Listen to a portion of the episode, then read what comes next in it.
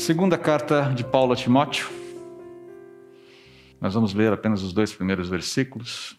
Iniciar uma, através de uma mensagem introdutória aqui. Esse texto, esse, os slides serão projetados para você e agora eu creio que você vai ter a projeção.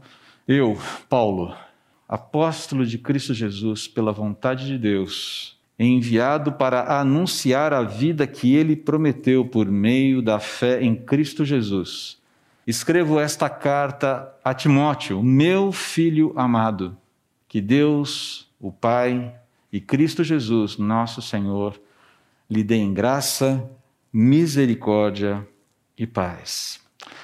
Como eu disse, essa é uma mensagem introdutória daquela que é uma das cartas mais dramáticas e, e poderosas do apóstolo Paulo. De fato, essa é a última carta canônica do apóstolo, daí a sua importância singular. Nada é, reconhecidamente inspirado por Deus, escrito por Paulo, foi escrito depois dessa carta. Digamos que essa é a sua carta final. São as suas últimas palavras, como apóstolo, registradas e colocadas nas Escrituras. Então, por isso, essa importância, essa singularidade dessa carta. Ela tem muita coisa para nos dizer, muita coisa para nos ensinar. Mas de início eu gostaria aqui de considerar uma questão importante para as nossas reflexões, todas elas em 2 Timóteo. Essa pergunta que vai aparecer na sua tela aí: como se mede um legado? Como se mede um legado? Uma perguntinha simples, mas a resposta é um pouco mais complexa. Normalmente, um legado é, é medido pelo impacto, seja ele positivo ou seja negativo, que ele causa numa determinada geração, e pela reverberação, pelos ecos desse legado, desse impacto nas gerações futuras, história adentro. Normalmente é assim que se mede um legado. A história é construída, de certa forma, de narrativas de legados, positivos ou negativos. Consequentemente, aqui tempo e verdade é, acabam sendo os grandes testes na consolidação de um legado, seja ele imenso, grande, positivo, seja ele menor, enfim. Né? Então, o que a gente faz é o seguinte: bons legados, eles costumam ser confirmados, eles costumam ser celebrados, eles costumam ser preservados, eles costumam ser enaltecidos ao longo do tempo. Pensa em um legado que você tem como referência na sua vida. Qualquer um. Um legado de vida próxima, talvez um legado familiar, talvez um legado histórico. Pense num. Por que, que essa, essa, essa referência existe na sua vida? Nós todos temos essas referências. E às vezes temos referências negativas. Então, os bons legados, eles costumam ser confirmados, eles são celebrados, eles são preservados, eles são enaltecidos ao longo do tempo. O tempo e a, a verdade confirmam esses legados. Mas os legados, por outro lado, costumam ser odiados, costumam ser desprezados, não necessariamente esquecidos, à medida que os testes da verdade do tempo vão revelando aí a sua perversidade, o seu caráter. É assim que funciona. A história funciona assim. A história próxima, a minha história, a sua história, a história do mundo, a história da sociedade, enfim. Aliás, aliás, o período que abrange a escrita dessa carta de Paulo é marcado por um dos legados mais cruéis da história. Alguém sabe de quem eu estou falando? Quer arriscar aí um nome? Nero. Nero. Nero Cláudius César Augustus Germânicos, para ser mais exato. Imperador romano, governou de 13 de outubro do ano 54 da nossa era até a sua morte no dia 9 de junho de 68. 14 anos de é, sangue nos olhos, por assim dizer. Ele foi o último imperador da dinastia Júlio-Claudiana, mas fez um estrago razoável. No verão, ou durante o verão de 64, quatro anos antes da morte de, de Nero, uh, um incêndio colossal destruiu grande parte de Roma. Grande parte. E não demorou muito para que os rumores viessem à tona. Sabe quem botou fogo na cidade? Você sabe quem foi? Nero. É, houve aquela aquele burburinho na cidade, a coisa ficou muito densa e, e tudo dizia e, e, tudo indicava que ele de fato era o autor daquele incêndio ali. Esses rumores eram fortíssimos porque Nero tinha uma aspiração megalomaníaca de destruir a cidade e reconstruir a cidade de acordo com o seu afeto estético, por assim dizer. Dizem que de médico, designer e louco todo mundo tem um pouco, né, Estevão? Ele devia ter isso e muito mais alguma coisa, a ponto de botar fogo numa cidade. E então você imagina a revolta do populacho. Vai, pera aí, meu, que história é essa? Você é imperador, mas aí tá demais. E Nero, muito esperto, o que, que ele fez para se livrar das acusações? Fake news. Você acha que esse negócio é novo? Primeiro século, fake news. Usou toda a máquina estatal para acusar quem? Os cristãos. E a coisa ficou feia. Ele espalhou notícias, plantou desinformação, acusando os cristãos de serem os responsáveis pela tragédia ali. E de fato, a, a vida comunitária cristã ela tinha alguns aspectos que eram estranhos para a maioria das pessoas. Bom, isso continua valendo hoje.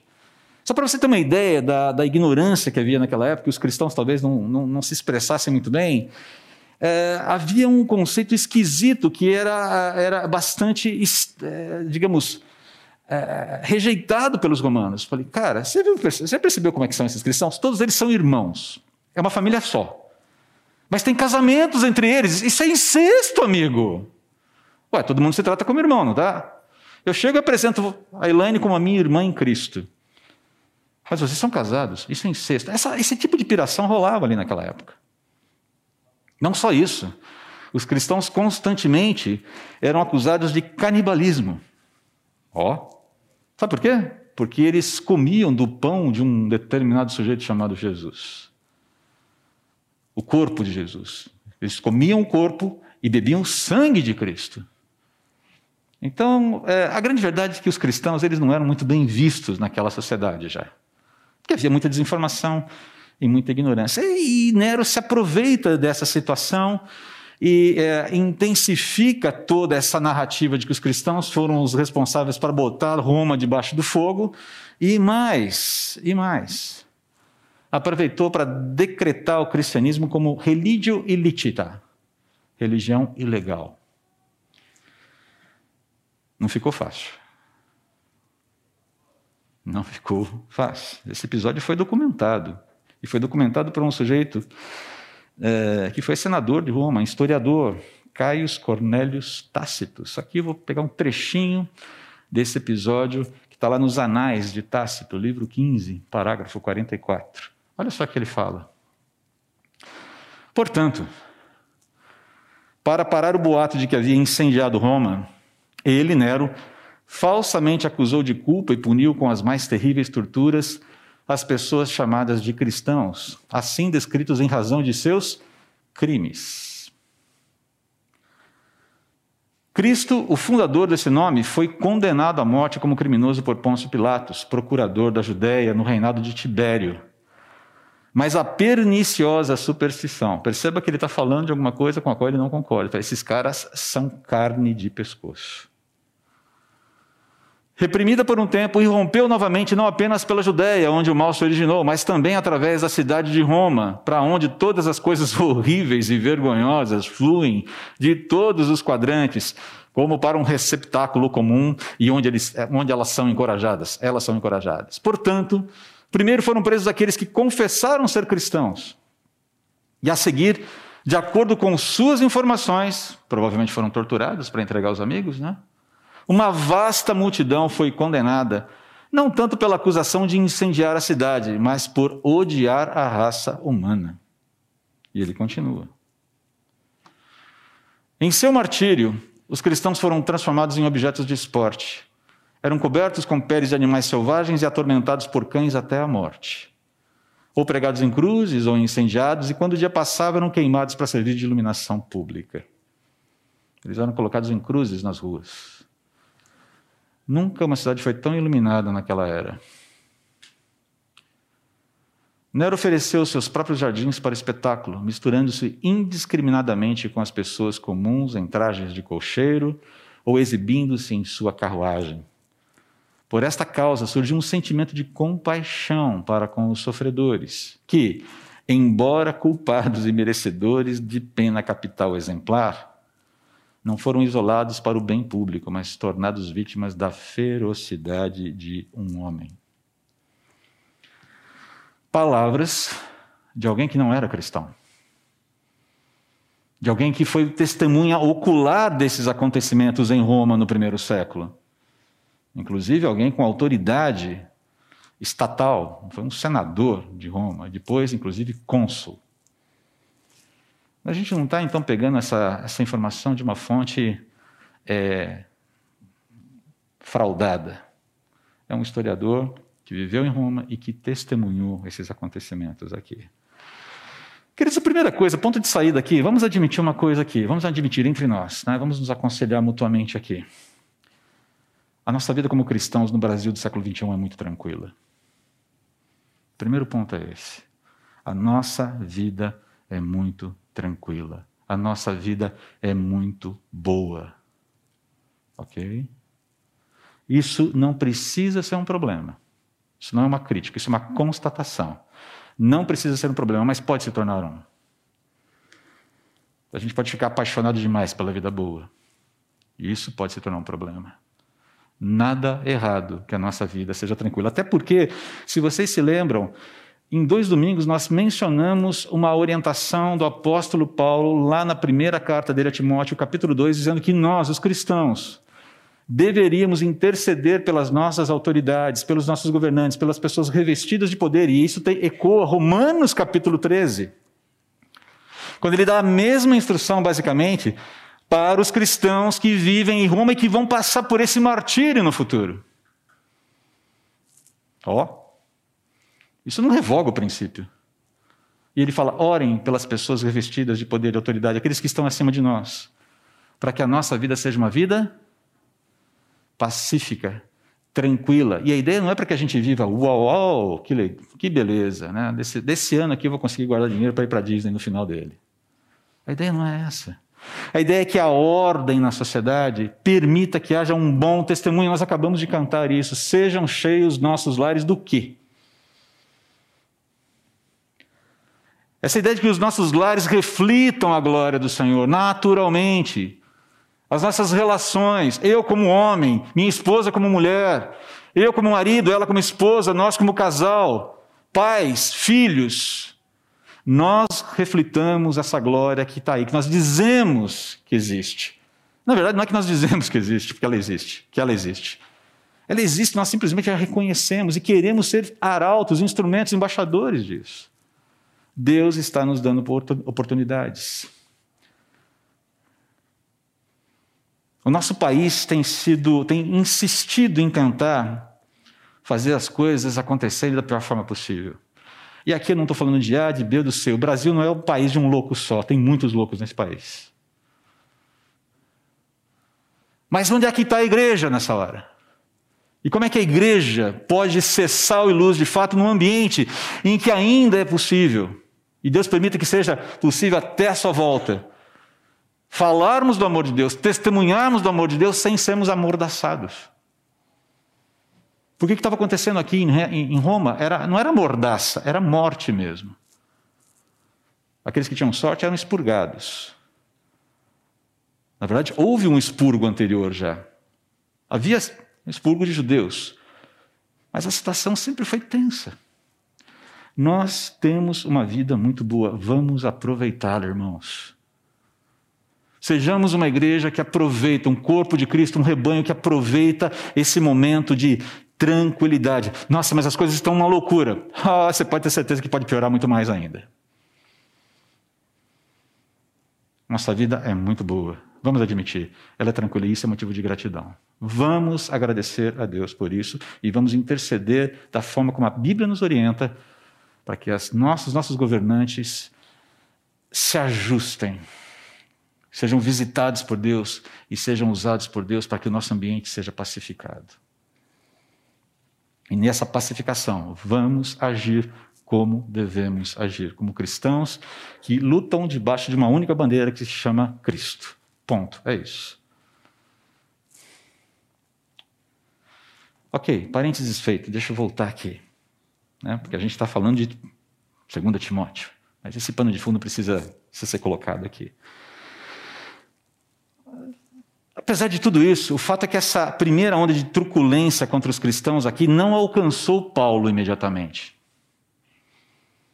É, Paulo provavelmente estava em, na Espanha no momento em que essa situação é, em Roma, toda essa tragédia em Roma acontece. Ele estava numa das suas viagens, ele estava testemunhando, plantando igrejas, pregando o evangelho. Ele não foi atingido, atingido imediatamente por essa primeira onda de brutalidade, de truculência ali. Ah, até ele chega a viajar para Creta no momento seguinte, em termos históricos, quando você faz a cronologia, estava na Espanha, depois ele vai para Creta. Ele continua agindo, ele continua usando da sua liberdade, da possibilidade de locomoção, como cidadão romano que era, para poder pregar o evangelho. É óbvio que as notícias já estavam. Notícia ruim corre rápido, inclusive no mundo antigo. Mas ele vai em frente. Foi somente quando essa ordem que declarava o cristianismo religio illicita alcança todo o império, porque começa primeiro em Roma, depois vai para toda a Itália e depois se expande para todo o império. Isso demorou algum tempo. Foi somente quando essa a religião cristã, o cristianismo, ele é declarado religião ilícita, ilegal, em todo o império, isso chega a todo lugar, é que Paulo é preso, e provavelmente foi preso em Troade, ali naquela região da Anatólia, a península anatoliana, a Turquia asiática, né, a Ásia Menor, aquela regiãozinha que existe, claro, até hoje. Tá? E foi uma situação muito difícil para Paulo, porque rendeu o quê? Abandono dos amigos. Paulo ficou sozinho, ele percebeu, cadê a turma? Vazou. Turma vazou. Os amigos, os apoiadores do ministério, de repente ninguém mais, com medo do que estava acontecendo, queria se identificar como cristão, ainda mais como um pregador do evangelho que estava plantando igrejas. A atividade de Paulo era altamente subversiva naquele momento. Ficou sozinho.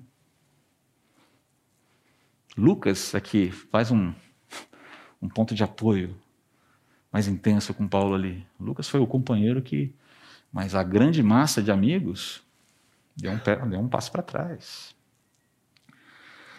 E aí depois, segundo a tradição cristã, aí a tradição que fala, né, quando Paulo escreveu essa carta, no momento em que ele escreve essa carta, ele já estava aguardando aí o último e derradeiro julgamento dele na prisão Mamertina, localizada no Fórum Romano.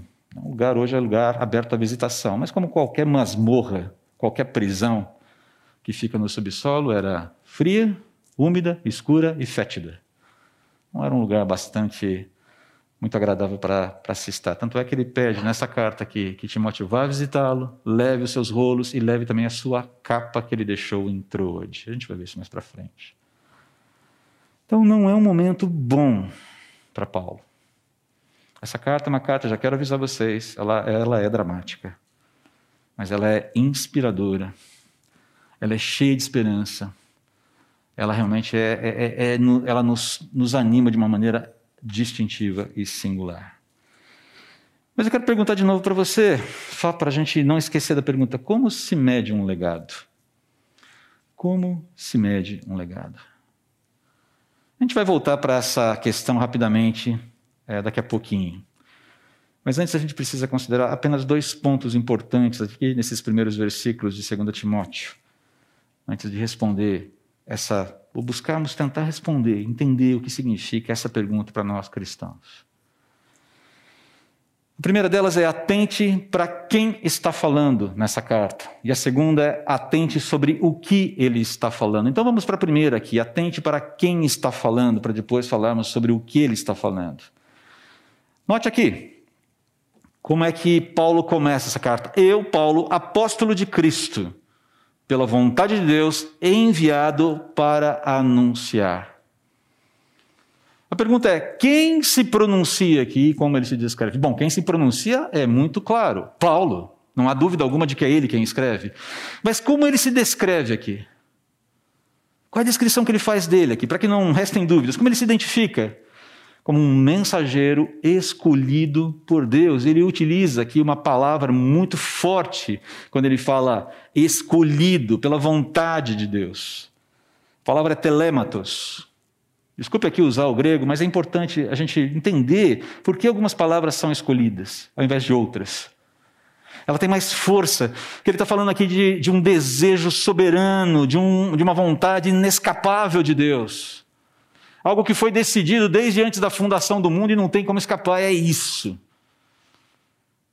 Aí você fala, mas a vontade de Deus não é sempre assim? Claro, mas ele quis dar ênfase nisso. Deus estava com Paulo na alça de mira o tempo todo. A ideia é você foi escolhido para proclamar o Messias. E para que fique claro que você vai proclamar o Messias, quem é o Messias, o Messias mesmo vai se apresentar para você. É interessante que Paulo é o único apóstolo que não faz parte, não fez parte do grupo inicial de apóstolos, e ainda assim foi testemunha ocular de Jesus, porque teve aquele encontro fenomenal lá em Damasco. E depois recebeu revelações claras de Deus também, de uma forma bastante atípica. Ele foi um encarregado, ele se apresenta como um encarregado de comunicar o bem-querer de Deus a todo homem, a toda etnia, sem distinção. Esse é o apóstolo de Cristo Jesus pela vontade de Deus. Mas sabe o que é interessante aqui? A gente poderia descrever Paulo também com, com outras características. Nós poderíamos descrever Paulo aqui como um ex-devastador da igreja. Afinal de contas, ele foi isso, não foi? Se você olha lá em Atos capítulo 8, versículos 1 a 3, vou ler aqui para você. Não precisa abrir, se você quiser acompanhar na sua Bíblia, fique à vontade. Começa, a primeira informação que se tem de Paulo, ainda chamado Saulo aqui, é que ele consentiu com a morte de Estevão, o primeiro mártir da igreja, um diácono da igreja em Jerusalém. Ou seja, eu aprovo a morte dele, pode matar. Não vou, tá, não vou pegar em pedras, mas estou junto. Força. Mas olha só aqui a, a descrição aqui nos versículos seguintes. Naquela ocasião, desencadeou-se grande perseguição contra a igreja em Jerusalém. Todos, exceto os apóstolos, foram dispersos pelas regiões da Judéia e da Samaria. Tocaram terror em Jerusalém ali. Alguns homens piedosos sepultaram Estevão e fizeram por ele grande lamentação.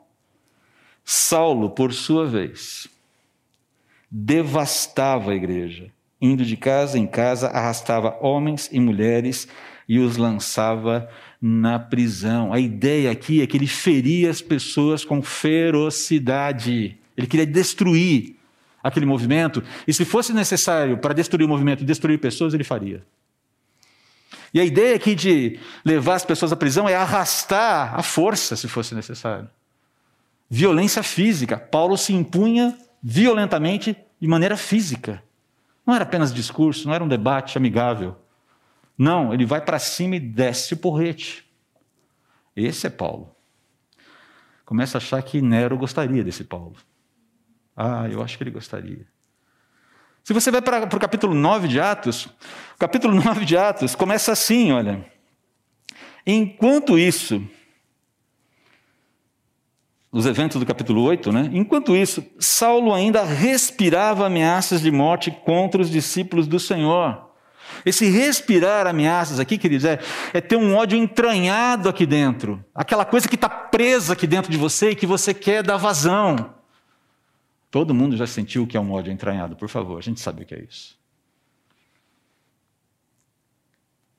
E com esse ódio, movido por esse ódio, o que ele faz? Ele pede autorização para o Sinédrio e fala: Eu vou para Damasco, porque eu sei que tem uma turma lá e eu vou arrebentar, vou tocar terror lá em Damasco agora. Esse é o sujeito que começa a escrever essa carta. Eu, Paulo, apóstolo de Cristo Jesus, pela vontade de Deus, que estou preso aqui no cárcere de Mamertino, em Roma. Nero realmente gostaria desse cara, provavelmente. O Paulo antes da conversão. Mas o que é interessante é que o perseguidor contundente de Jesus acaba sendo contundido pela graça de Jesus. Esse caminho que é começado com um ódio visceral termina uma prostração de que, Paulo, por que você está me perseguindo? Por que você me persegue, cara? E aí, quem és tu, Senhor? Eu sou Jesus a quem você persegue. Você está tocando terror com a minha família. É a mim que você está agredindo, cara. A mim. Olha a identificação aí. Sou eu que estou sendo agredido. Agora, deixa eu te falar uma coisa: não resista mais a mim, porque isso vai te causar problemas. Não é, é, é, resista à nova vida para a qual eu estou te chamando agora, Paulo, porque isso só vai te causar dor. Aceita que dói menos. Ok? Fechou? Paulo, aceita que vai doer menos. Essa história, para mim, é uma das histórias mais sensacionais de transformação nas Escrituras. Algo que só o Evangelho pode fazer. Porque essa transformação jamais poderia ser meramente humana, queridos. Ah, ninguém abandona convicções tão profundamente enraizadas no coração, ao custo da popularidade, ao custo do poder, ao custo do status quo, se não for confrontado pelo próprio Deus vivo. Ninguém faz esse movimento. Esse é o evangelho que Paulo foi incumbido de pregar e que chegou a mim, chegou a você. Olha o legado aí. Esse é o evangelho que foi pregado lá atrás, que vem sendo pregado ao longo dos, dos séculos e que, e que Deus nos comissiona a pregar nos dias de hoje. Esse é o evangelho que funciona, o evangelho vivo, que é tão vivo, que é tão poderoso, que é tão eficaz hoje quanto foi no primeiro século na vida de Paulo, mesmo preso numa masmorra. Como se mede um legado? Como se mede um legado? Você já deve estar imaginando o impacto, as reverberações. Mas calma, a gente ainda vai chegar, tem algumas coisinhas a mais aí. Como se mede um legado? Então vamos para o ponto B, para construir essa resposta de uma forma mais adequada aqui. Atente o que ele está falando, sobre o que ele está falando. Para anunciar a vida que ele prometeu por meio da fé em Cristo Jesus. Se alguém chegar para você e perguntar o que é o Evangelho, o que você responde? É aquela resposta simples, teologicamente correta, mas que não comunica muita coisa para quem está perguntando. Ah, o Evangelho é Cristo. É uma resposta teologicamente correta, não é? Ela comunica alguma coisa para quem não entende nada da fé cristã? Nada, niente, lufas. Quer dizer, comunica, é uma pessoa, mas o que significa isso na prática? Então, aqui, alguns passos para a gente entender o que, no que consiste essa promessa. É uma promessa de vida. Basicamente, é uma promessa de vida. Deus é o Senhor galardoador, criador e galardoador da vida. Algo que todo mundo preza muito. E é interessante aqui que quando a gente fala de promessa de vida, Novamente, Paulo usa uma palavrinha aqui, é, que ele está falando é um acordo que Deus faz com garantia. Não é uma promessa vazia, é um acordo com garantia, onde não bastasse o caráter de Deus, não bastasse a palavra de Deus, ele ainda entra com a sua vida e com o seu sangue. Ele se dá como garantia. Ele dá sua vida, dá o seu corpo, dá o seu sangue e revive como garantia de que ele cumpre, cumprirá o que ele promete. Não é pouca coisa. Quando a gente fala de promessa aqui, a gente está falando de algo que certamente acontecerá com instanciamentos múltiplos aí. Com efeitos práticos nesse momento agora, até lá na frente. Você é sustentado por uma promessa que Deus garante com a sua, a sua vida, o seu sangue. Eu sou sustentado na graça por uma promessa que Deus sustenta com a sua vida, com o seu sangue. Então, basicamente, o que é essa vida? O que essa promessa garante para a gente? Uma vida perdoada, onde a culpa foi totalmente aniquilada pelo poder da cruz. Paulo é exemplo vivo disso. A gente está falando de um doido, de um insano, se tornando alguém insanamente apaixonado por Jesus. Essa transformação, é, é, eu fico tentando imaginar Paulo lidando com a sua realidade passada. Ele chega a falar isso, eu fiz isso na ignorância, mas ao mesmo tempo as lembranças, os sentimentos de alguém que perseguiu tanto, devem ter mexido muito com o coração de Paulo. Não fosse a graça do Senhor perdoando Paulo, ele não teria condições de seguir em frente. A culpa foi deixada na cruz, eu sigo em frente. Amém. É essa a ideia. Não há pecado que não possa ser perdoado. Não há pecado que não possa ser perdoado. Em segundo lugar, uma vida restaurada, onde a verdadeira humanidade criada por Deus, agora resgatada, pode finalmente ser vivenciada. Deus nos preparou para vivermos uma humanidade diferenciada. Essa, essa, é, essa é a proposta do Éden. Mas esse negócio foi desvirtuado no meio do caminho. E agora, com esse perdão, nós somos inseridos num grupo de uma, uma nova sociedade em que essa humanidade ela pode ser renovada, arejada com os valores do reino, a gente pode seguir de uma forma diferente. Terceiro lugar, uma vida frutífera. Ou seja, a viabilidade de uma nova sociedade edificada por essa humanidade resgatada. Como alguém perdoado, resgatado, vivendo essa nova humanidade, eu posso compor com os meus irmãos uma nova sociedade que reflita o caráter de Deus. E por fim, uma vida eterna. A certeza de que essa humanidade e nova sociedade alcançarão, sob o governo eterno de Deus, santidade, plenitude, vivência inconcebíveis para sempre. Vida perdoada, vida restaurada, vida frutífera, vida eterna. É só tudo isso. Mas não é pouca coisa. É, perturba ver como a humanidade tenta alcançar tudo isso sem Deus. A gente percebe isso o tempo todo. É, nos programas de TV, nas propostas sociais, nas propostas políticas, nas ideologias, a gente vê isso o tempo todo.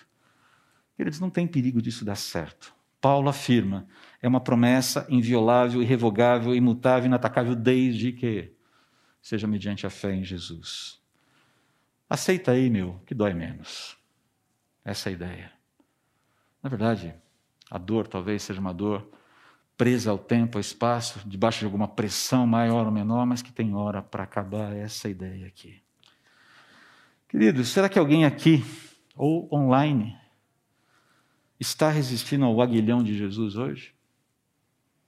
Tem alguém aqui resistindo a esse aguilhão de Jesus? O aguilhão é aquela vara comprida, né, que era usada para cutucar ali o boi, o carro de bois para indicar o caminho. Fala, por aqui não, você cutuca e empurra o bichinho para aquela direção que ele quer que ande. Jesus fala sobre isso no capítulo, é, quando Paulo dá o seu testemunho ali para o rei Agripa, no capítulo 26 de Atos. Há alguém aqui resistindo ao aguilhão de Jesus para se unir a ele? Ceda, renda-se, entregue-se a ele. A promessa de Deus é uma promessa garantida. Se você crer em Jesus e confessá-lo como Deus e como Senhor, as suas culpas serão perdoadas em primeiro lugar. A sua humanidade vai ser restaurada. A sua capacidade de colaborar com a realidade, contexto e sociedade será santificada de quebra você vai ter uma eternidade para viver tudo isso numa dimensão inimaginável. A palavra é essa: aceita que dói menos. Aceita que dói menos. Não resista. Agora, note aqui no final da carta, nesse versículo, né, versículo 2, qual é o desejo de Paulo a Timóteo e como isso compõe de uma maneira muito bonita né, essa introdução da carta. O que, que ele deseja para Timóteo? Graça, misericórdia e paz. Isso é o que todo ser humano mais quer.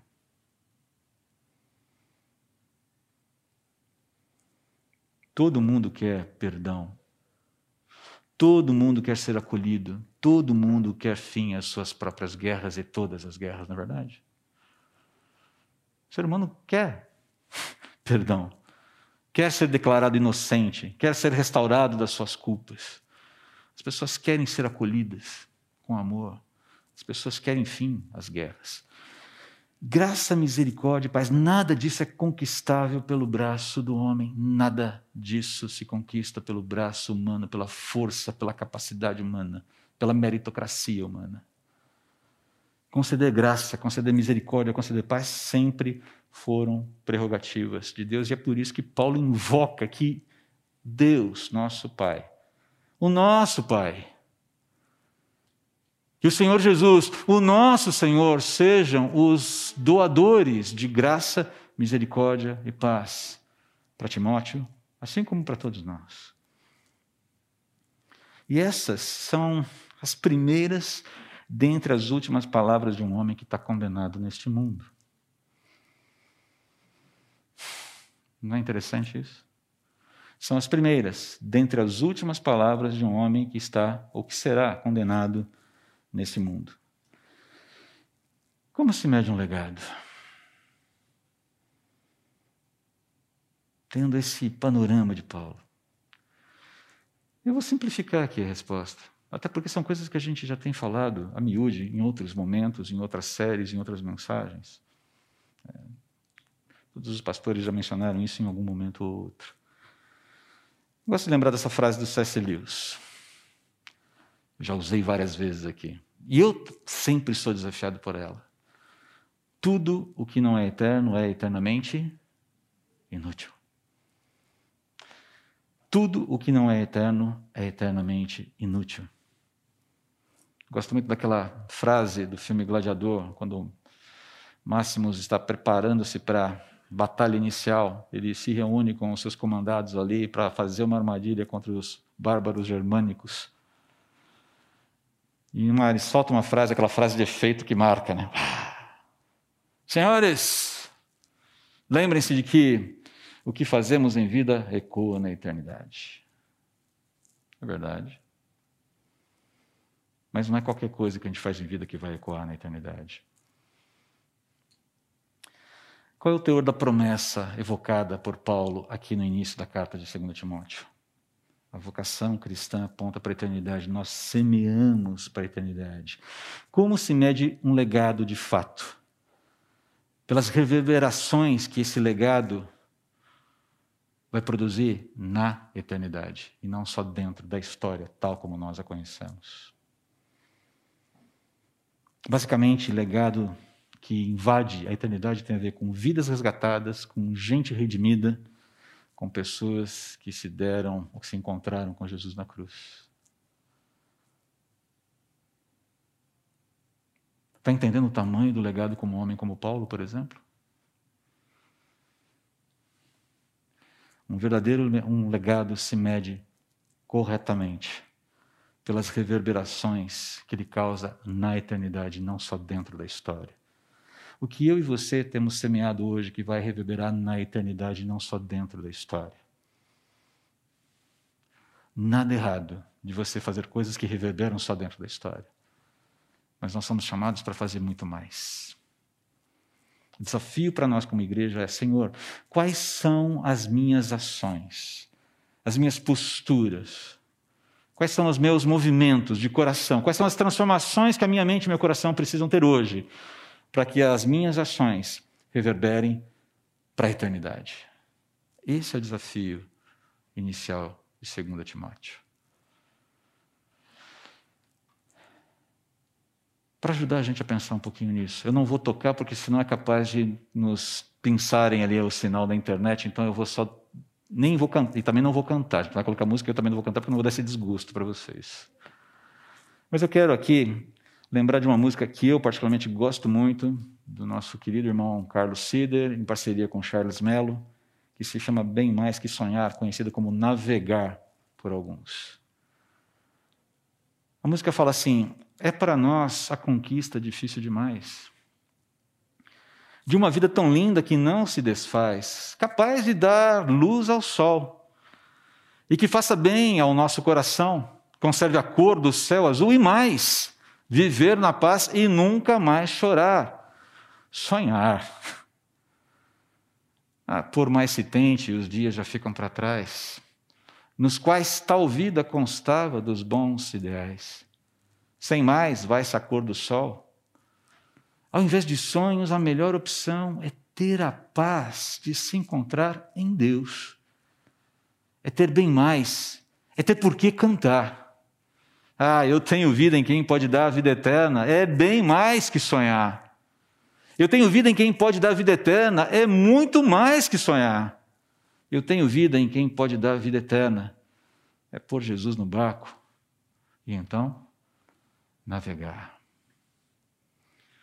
Mas que a minha jornada que a minha travessia nesse mar, que a sua travessia nesse mar, que a nossa travessia juntos nesse mar, seja uma travessia que não vise apenas simplesmente chegar do outro ponto, o outro ponto, o ponto final dessa travessia, como se tudo ali acabasse. Que ao chegarmos lá, nós tenhamos impactado de tal forma no caminho, que as reverberações da jornada se façam sentir por toda a eternidade depois que nós aportarmos no lugar seguro na presença do nosso Deus. Esse é o desafio. Esse será todo o desafio dessa carta. Um encorajamento, um chamado à disposição de servir, de ecoar para a eternidade. Amém? Vamos orar. Senhor, muito obrigado pela tua palavra e pelo desafio que ela nos traz, pelas lembranças que temos, lembranças históricas, ou da história, na história, de coisas vividas que nos ensinam, e sobretudo da palavra revelada que nos incita a um, um movimento de coração que nos dispõe a andar contigo de forma é, muito superior. E não porque somos superiores, mas porque o Senhor é superior e nos capacita a esse movimento, a esse, andar. Nos ajude, por favor. E que nós sejamos relembrados dessa vocação que habita em nós, uma vocação que aponta para a eternidade, uma vocação que diz: Você é instrumento meu para reverberar nesse mundo presente, de tal forma, produzir impacto nesse mundo pre presente, causando impacto, causando reverberações para toda a eternidade. Ó Senhor, que nós sejamos conhecidos como pessoas que é, impactaram deixaram legados que ecoam na eternidade. Nós precisamos disso. E só o Senhor pode produzir em nós essa vida bonita. Como a gente acabou na, vida, na canção do Carlos e do Charles Mello. Essa é a nossa oração. Fazemos dessa canção a nossa oração. O nosso reconhecimento de limitação, a nossa necessidade da sua operação em nós, abrindo o coração para que os movimentos do teu Espírito sejam feitos. Oramos assim em nome de Jesus. Amém.